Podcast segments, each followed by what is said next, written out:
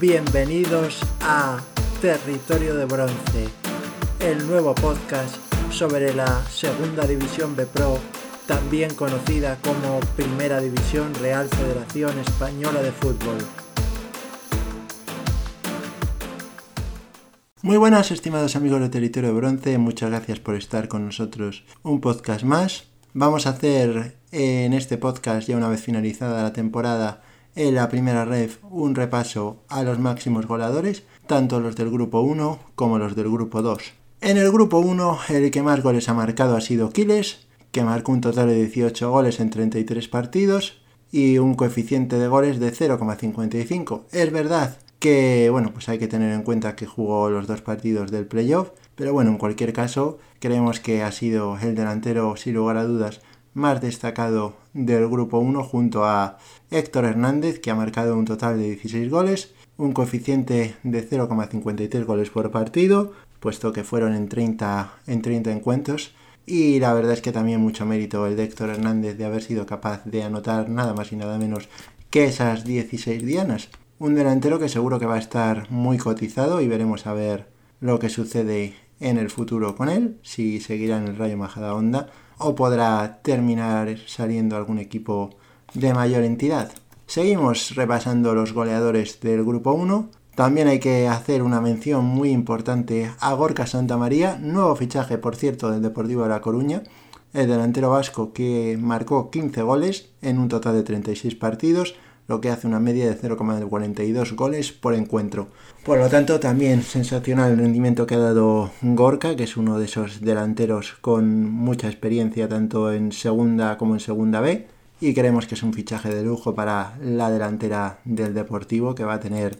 un buen equipo, estamos convencidos, la próxima campaña. Otro nombre importante en el grupo 1 ha sido, sin lugar a dudas, Cedric, el delantero del Racing de Santander, que ha marcado 14 goles en 33 partidos, lo que hace un total de 0,42 goles por encuentro, y pues un delantero de gran nivel, que bueno, el año que viene no lo podremos disfrutar en la categoría, pero en cualquier caso pues siempre tendremos el recuerdo de sus, de sus goles y ha sido una de las piedras angulares para que el Racing consiguiera finalmente ese ascenso de manera tan meteórica. En la quinta plaza hay que mencionar a José Lu del Racing de Ferrol, 14 goles en 36 partidos, una media de 0,39 tantos por encuentro. También el delantero gallego que lo ha hecho francamente bien y ha demostrado pues ser uno de los mejores de la categoría y una de las claves para que el Racing de Ferrol consiguiera terminar tercero en el grupo 1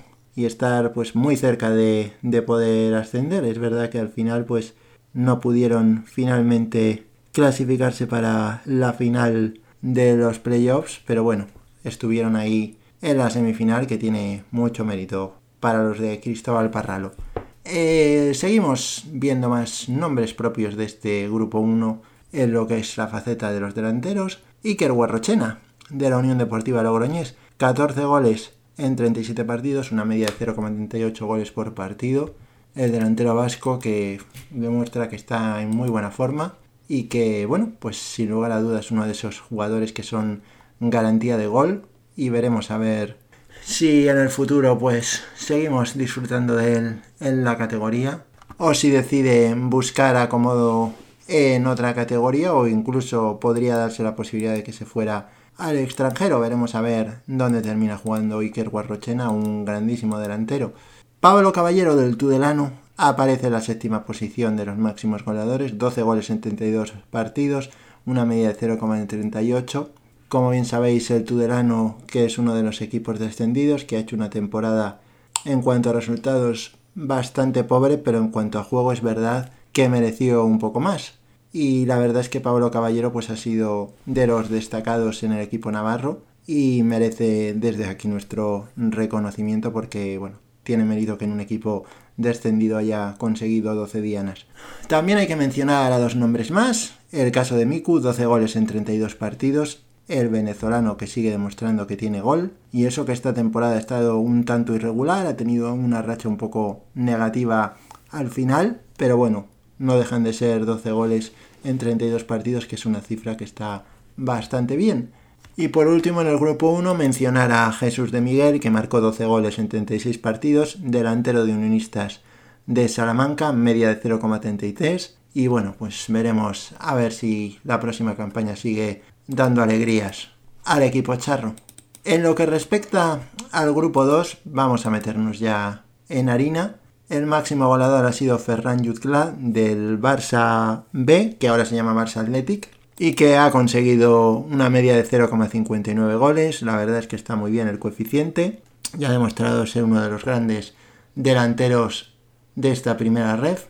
Dioni fue el segundo máximo goleador del Atlético Baleares, 17 goles en 33 partidos, una media de 0,52 y es eh, uno de los atacantes más históricos de la, categoría, bueno, cuando antes era segunda B y la verdad es que siempre rinde bien allá donde juega y ha sido todo un acierto su fichaje por parte del Atlético Baleares. En tercera posición aparece Arana del Villarreal B, 16 goles en 36 partidos, coeficiente de 0,44 goles por encuentro. También muy buena la temporada de Arana, uno de esos jugadores que, bueno, pues sin lugar a dudas parece que debería de tener sitio en categorías superiores, así que seguro que en segunda división consigue hacer grandes cosas con el filial de Submarino Amarillo e incluso pues podría también tener su sitio en el primer equipo, aunque no sea como titular, pues como suplente creemos que puede tener espacio. En la cuarta posición de máximos goleadores del grupo 2 está Chiqui, de la Unión Esportiva Cornellá, 15 goles en 34 partidos, un total de 0,44 goles por encuentro y ha hecho una muy buena temporada y al final pues afortunadamente su equipo consiguió salvarse aunque fuera en la última jornada, pero bueno, estará una campaña más en la primera ref y veremos a ver si este año el Cornellá consigue una salvación más holgada que el año pasado. En la quinta plaza, Sergio Rivas del Real Madrid Castilla, 15 goles en 36 partidos, una media de 0,42 goles por partido. También ha hecho una muy buena temporada el canterano merengue y es uno de esos nombres que pues seguro que en los próximos años pues podrá aspirar a, metas mayores y a jugar en divisiones de mayor enjundia. Sexta posición para Echaniz del Linares Deportivo, 14 goles en 37 partidos, 0,38 goles por encuentro, un delantero muy eficaz y que ha permitido que el Linares se clasificara para los playoffs de ascenso. La verdad es que pues muy buena la temporada del delantero vasco y estamos seguros de que si no continúa el Linares pues va a tener por así decirlo muchas novias porque es un delantero de gran calidad. El Linares que de momento no tiene entrenador después de que se anunciara hace unos días que no seguía Alberto González y tampoco cuenta con director deportivo puesto que también lo ha dejado Miguel Linares así que veremos a ver porque va a tener que hacer pues por así decirlo grandes cambios en la plantilla, fichajes, volver a reinventarse un año más pero hasta ahora pues lo ha sabido hacer así que veremos a ver quién es el encargado de volver a llevar la nave del equipo linarense hacia los playoffs o por lo menos a conseguir una permanencia sin problemas, que ya sabemos que se está haciendo costumbre para Linares alcanzar los playoffs, pero no es nada fácil lograrlo. Vamos con más jugadores que han sido destacados en ese grupo 2. El caso de la tasa del Real Madrid Castilla, 13 goles en 30 partidos, una media de 0,43 goles por encuentro, un canterano madridista que también tiene mucho futuro y apunta y apunta alto. Veremos a ver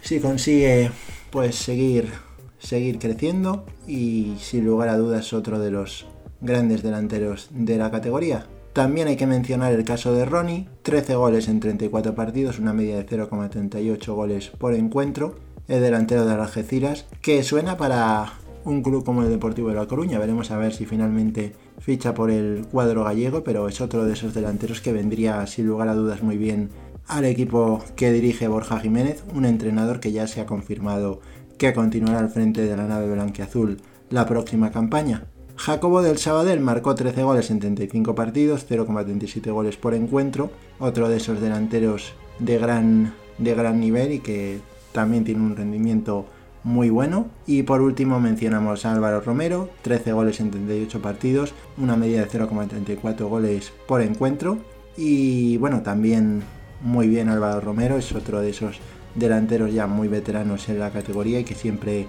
dan un buen rendimiento. Y la verdad es que parece mentira desde sus inicios en un equipo como el Azuaga en el año 2015-2016, un cuadro de tercera división, hasta llegar a equipos como el Unionistas y Algeciras y hacerlo francamente bien en esos conjuntos. Así que mucho mérito también el de Álvaro Romero, que ha conseguido en los últimos años pues alcanzar un gran nivel y le deseamos mucha suerte en el futuro. Pues con esto damos ya por finalizado nuestro repaso a los máximos goleadores de la primera ref. Esperamos que os haya gustado el podcast. Os recordamos que podéis seguir toda la actualidad de la competición en nuestra cuenta en Twitter arroba la primera RFF, donde pues vamos informando todos los días de los fichajes y las noticias más destacadas de todos los equipos. Ya sabéis que ha habido 14 equipos nuevos, o sea que ha habido una renovación muy importante en la categoría, puesto que descienden 10 equipos, ascienden 10 y a su vez hay 4 que suben a segunda división y otros 4 que bajan de la categoría de plata, así que al final pues es mucho cambio, pero bueno, nos acostumbraremos y lo haremos lo mejor que podamos para poder ir conociendo a los jugadores de los nuevos equipos y demás. De todas formas, como hemos dicho en nuestro Twitter, si se nos pasa el fichaje de algún jugador, pues ya sabéis que podéis comentárnoslo porque estaremos encantados de poder sacarlo. Siendo tantos equipos y tantos movimientos en el mercado, pues es normal que se nos pueda pasar alguno que otro, pero bueno, intentaremos que sean los menos. Así que nada, estimados amigos de Territorio de Bronce, muchas gracias por habernos acompañado. Ya sabéis, buen fútbol, alegría y buen humor. Cuidaros mucho amigos. Un saludo.